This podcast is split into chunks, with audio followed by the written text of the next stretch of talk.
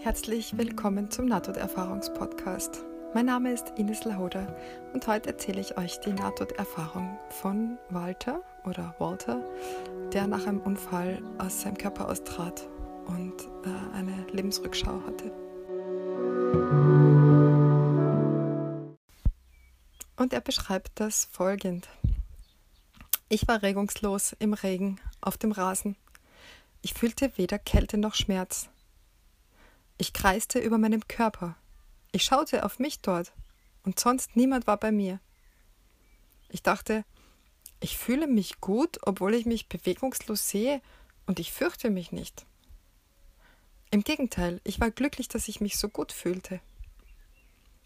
Und dann realisierte ich, dass ich außerhalb meines Körpers war. Ich wusste, wie es sich anfühlte, nicht atmen zu müssen und die Kälte nicht zu spüren. Ich kann mich gut an die Empfindung erinnern, welch wundervoller Seinszustand das war. Ich begann, mich weiter zu bewegen, für das, was mir wie eine lange Zeit vorkam, obwohl der Zeitraum, den ich mit Bewegung verbrachte, schwer zu determinieren war. Ich war noch immer außerhalb meines Körpers. Ich hörte meine Frau zu Hause, die nichts wusste von dem, was mit mir vorging. Ich durchdrang die Wände unseres Hauses und hörte ihre Stimme. Sie sprach sanft, leise mit ihrer Mutter. Sie waren in der Küche, aber ich hörte sie sehr gut. Sogar von dort, wo ich war, hundert Meter weg, im Regen. Meine Frau und ihre Mutter sahen und hörten mich nicht. Ich erkannte dann, dass ich tot war. Aber das störte mich nicht. Langsam, aber sicher wurde die Bedeutung des physischen Lebens irrelevant. Und es war, als würde ich vergessen, wer ich war und wer ich gewesen war. In einem Nu geschah etwas. Ich sah mich selbst im Leib meiner Mutter zwei Monate vor meiner Geburt. Ich hatte Lust, Obst zu essen. Ich erinnere mich sehr gut an meinen Lebensrückblick. Er ging weiter bis zu meinem Tod. Aromas, Düfte, Empfindungen, vergessene Erinnerungen, als ich ein Säugling war. Alles in einem kurzen Moment. Es scheint, dass in jenem Zustand die Zeit nicht existiert. Ich war definitiv in einer anderen spirituellen Dimension. Seitdem hat sich mein Leben total verändert. Ich weiß, dass unsere Seelen unsere physischen Körper benutzen, um Mysterien aufzuführen. Ich erhielt ein großartiges Geschenk, dieses höhere Wissen und Freiheit von der Todesfurcht. Dann sah ich den Tunnel aus unbeschreiblich intensivem Licht. Ich war ein Lichttropfen in einem Ozean von Licht. Der Verstand verschwand. Dann kam ein Name zu mir. Luca, der Name meines Sohnes. Ich kehrte zu meinem Körper zurück, dort auf dem Boden. Schmerz durchdrang meine Schulter, meinen Oberkörper und die Füße, schreckliche Schmerzen. Und hier bin ich bei euch. Damit endet die Nahtoderfahrungsbeschreibung.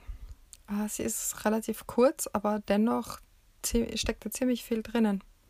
Es ist lustig, weil ich gerade gestern mit einer Freundin diskutiert habe, oder diskutiert nicht, überlegt habe, ähm, was wohl das Ego ist und die Seele und der Verstand und unsere Konditionierungen, weil wir darüber gesprochen haben, dass ähm, nach spirituellen Erfahrungen man diese Erfahrungen zwar noch weiß, aber nach einer Zeit lang, äh, nach einer Zeit, aber nach einer Zeit trotzdem die alten Muster, Verhaltensmuster und so weiter wieder zurückkehren und man sich in seiner Persönlichkeit wiederfindet. Ähm, und unsere These war, dass, oder unsere Frage, die wir uns da gestellt haben, war, wie das wohl ist was sich wohl nach dem Tod oder im Augenblick des Todes vom Körper löst, was das wohl ist, ob das das Ego ist, ob wir das Ego mitnehmen oder ob's, ähm, ob wir das Ego zurücklassen, wie lange wir das Ego zurücklassen, ob wir das Ego mitnehmen in, ins nächste Leben, falls es ein nächstes Leben gibt, oder ins, ins Weiterleben nach dem Tod und, und, und wann sich das verabschiedet, wenn wir wieder ins in, mit dem Licht verschmelzen oder mit allem, was ist, verschmelzen. Ja, das waren so unsere Gedanken dazu. Und Walter hier, ähm, also er hat ja da zuerst die Lebensrückschau und er schreibt, langsam aber sicher wurde die Bedeutung des physischen Lebens irrelevant. Es war, als würde ich vergessen, wer ich war oder wer ich gewesen war. Also das spricht ja schon eher dafür, dass das, das was wir halt Ego nennen, also unser, das, was uns hier in diesem Leben an unsere Mitmenschen bindet, an unsere Nächsten bindet und an unseren Besitz, dass wir das alles vergessen. Und die Frage ist, ist das jetzt alles im Verstand gespeichert? Ist das die Geschichte unseres Lebens hier, dass die, die wir uns im Kopf immer erzählen? Ich bin eine Frau, ich habe drei Kinder, ich habe ein Haus, ich lebe da und da. Ähm, das wird vergessen, aber irgendwas nehmen wir anscheinend ja mit. Und es gibt ja auch ganz, ganz viele Fälle, belegte Fälle, wo Menschen sich an ihre früheren Leben erinnern und das auch nachgeprüft werden kann. Da gibt es von Ian Anderson ein ganzes Buch mit, ich weiß nicht wie vielen Fällen, wo er das tatsächlich nachgeprüft hat, vor allem bei Kindern, die sich erinnern. Und ähm, wo das halt tatsächlich dann auch nachgeprüft wurde und die Personen des früheren Lebens von diesem Kind tatsächlich auch gefunden wurden und die Angaben exakt waren. Also irgendetwas lebt anscheinend ja weiter. Äh, und er sagt, ähm, wie war das denn? Der Verstand verschwand, sagt er sogar hier ausdrücklich da, als er, als er jetzt also den Tunnel aus unbeschreiblich intensivem Licht gesehen hat. Er schreibt, er war ein Lichttropfen in einem Ozean von Licht. Das ist ja auch eine Metapher, die man häufig liest, dass man ein Tropfen ist, im, im, der dann in den Ozean eingeht und dann ist man eigentlich ja kein Tropfen mehr, kein separater Tropfen mehr.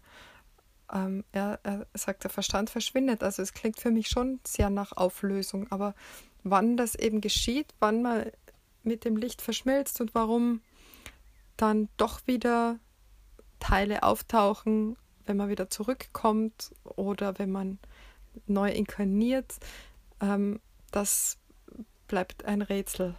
Also zumindest gibt es hier in diesem Naturerfahrung keine Antwort und ich habe auch keine richtige Antwort gefunden bisher. Er erinnert sich dann äh, an, an Luca, das ist sein Sohn, und kehrt dann wieder zurück. Davor ist auch schön, da hat er diese außerkörperliche Erfahrung ziemlich lang und findet das schon wunderbar. Und ähm, er hat diese verfeinerten Sinneswahrnehmung. Er hört die Stimme seiner Frau und, und ihrer Mutter im Haus, obwohl er 100 Meter weiter entfernt liegt. Ich weiß nicht, es steht hier nirgendwo, was da passiert ist, aber er liegt da im Regen, am Boden, im Gras. Nach einem Unfall, das ist alles, was wir da wissen. Und kreist über seinem Körper. Also er hat, äh, und er braucht auch eine Zeit lang, er fühlt sich einfach nur gut und er braucht eine Zeit lang, bis er realisiert, dass er gar nicht im Körper ist und bis er erkennt, dass er gestorben ist. Und es stört ihn aber nicht. Ja, und dann beginnt eben das, dass er so, das beschreiben auch viele, dass das ihnen mehr und mehr egal wird, was das, was die jetzige irdische Existenz betrifft. Also vieles spricht dafür, dass wir die Anhaftung hier vergessen, dass die irrelevant wird, aber dass wir dennoch einen Teil mitnehmen. Wie wir das nennen wollen, Ego, Verstand, Konditionierung, Seele, äh, ja, das ist Definitionsfrage. Und ähm, ich, ich, ich würde meinen, man könnte Ego sagen, ich weiß nicht genau, Ego heißt ja, heißt ja einfach nur ich, ist das ja lateinisch und heißt ich. Also das Ich-Gefühl ist ja nicht verschwunden, äh, obwohl, ähm, obwohl er vergisst, wer er war, aber er war dennoch noch er selbst. Also er war dennoch jemand, der getrennt war von etwas anderem, getrennt vom Tunnel, getrennt vom Licht, bis er eben dann in dem Ozean von Licht verschmolzen ist. Also das, das Ego, ich weiß es nicht. Ja, wer eine Antwort hat, kann mir gerne schreiben. Ist auf jeden Fall eine interessante Nahtoderfahrung, äh, die, finde ich, schön, schön beschrieben ist und gute Fragen aufwirft.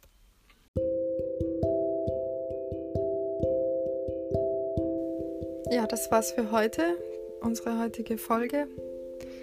Ähm, wie gesagt, bitte schreibt, falls ihr Anregungen habt, falls ihr hierzu Gedanken habt. Ähm, meine E-Mail-Adresse ist nte-podcast.gmx.net. Ich freue mich, dass ihr mir zuhört. Vielen, vielen Dank und bis zum nächsten Mal.